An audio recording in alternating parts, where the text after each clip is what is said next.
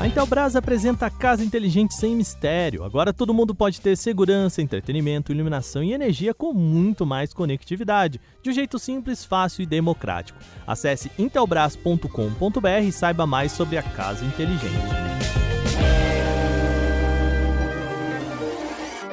Olá, hoje é sexta-feira, o final de semana tá chegando e o canal Tech News fala sobre a chegada do login múltiplo do WhatsApp, o design do Galaxy S22, Facebook com lojas físicas e muito mais. Eu sou Wagner Waka, vem comigo para as notícias do dia.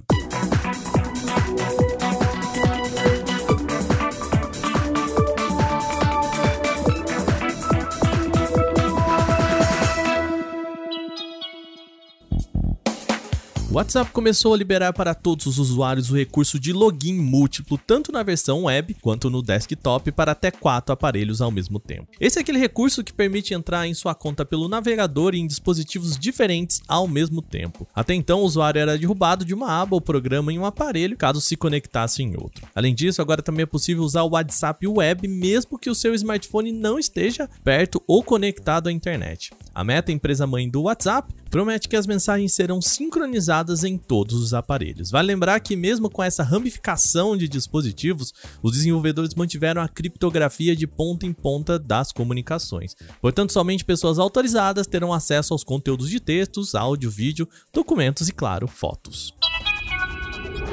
A gente já comentou algumas vezes aqui no programa que os próximos celulares topo de linha da Samsung da linha Galaxy S22 devem pegar emprestado recursos da linha Note. Pois bem, agora uma foto divulgada pelo site Front Page Tech pode ter revelado o design real do S22 Ultra. Segundo a publicação, a foto é de um produto ainda não autorizado para divulgação é possível ver uma mescla de elementos entre o Galaxy Note 20 Ultra e o Galaxy S21 Ultra. Caso a imagem seja real, o modelo vai contar com cinco sensores para fotos na parte de trás. E o ponto mais importante aqui é o espaço na parte de baixo, dedicado para guardar a caneta S Pen.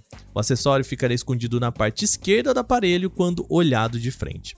O Galaxy S22 Ultra é esperado com o hardware mais poderoso do trio, nova geração de sensor principal de 108 megapixels, além de uma variedade de recursos de software. A Samsung ainda não confirmou as informações apresentadas aqui, logo elas devem navegar no campo dos rumores. A Qualcomm ainda não apresentou a sua nova geração de chips para smartphone, até o momento chamada de Snapdragon 898.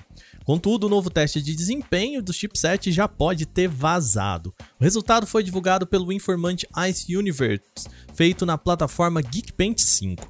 O modelo atingiu 1.200 pontos em single core e 3.900 pontos em multicore. Mas você deve estar se perguntando aí o que isso significa, né? Pois é, em comparação com o Microsoft Surface Duo 2 com melhor pontuação até então, o salto seria de 15% em single core e 18% em multicore em desempenho para o possível Snapdragon 898.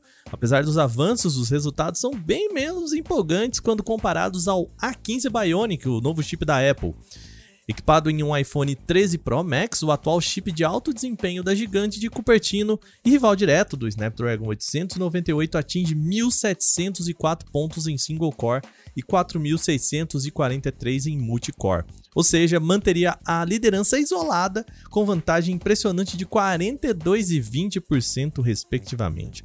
A Qualcomm ainda não apresentou os novos componentes, mas a expectativa é de que isso aconteça ainda esse ano, então tem espaço para Qualcomm ainda subir esses números.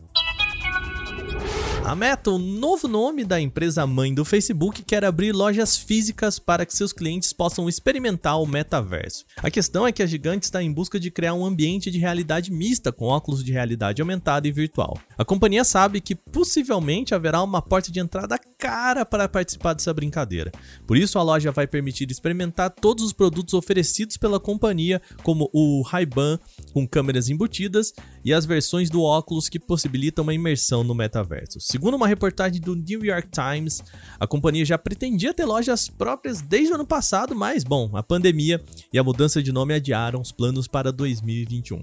A chegada do metaverso, obviamente, trouxe ainda mais força para esse projeto.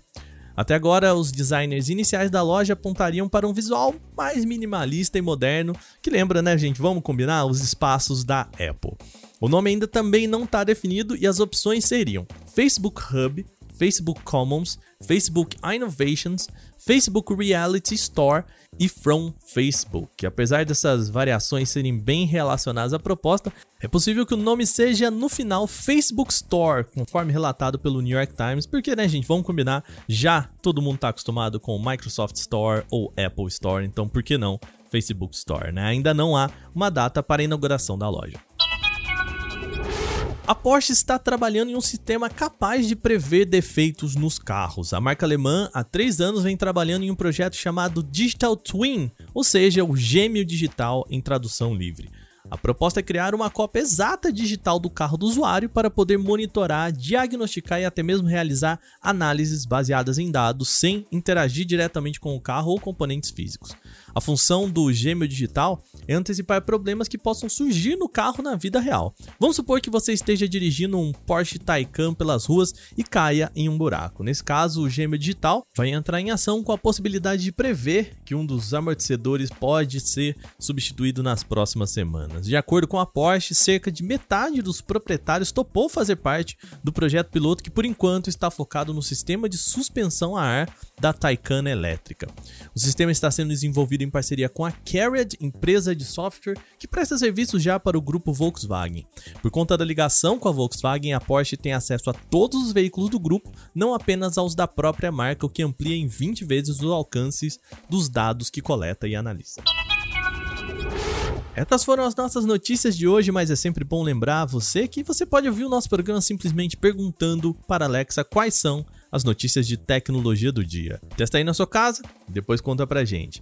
Esse episódio foi roteirizado, editado e apresentado por mim, Wagner Waka, com a coordenação de Patrícia Gnipper. O programa também contou com reportagens de Alveni Lisboa, Renan da Silvadores, Victor Carvalho e Paulo Amaral. A revisão de áudio é da Mari Capetinga. Agora a gente vai ficando por aqui nesta sexta, lembrando, o final de semana já tá por aí e a gente tira as nossas merecidas folgas. Portanto, o canal Tech News volta somente na segunda. Um bom final de semana para você. Até lá.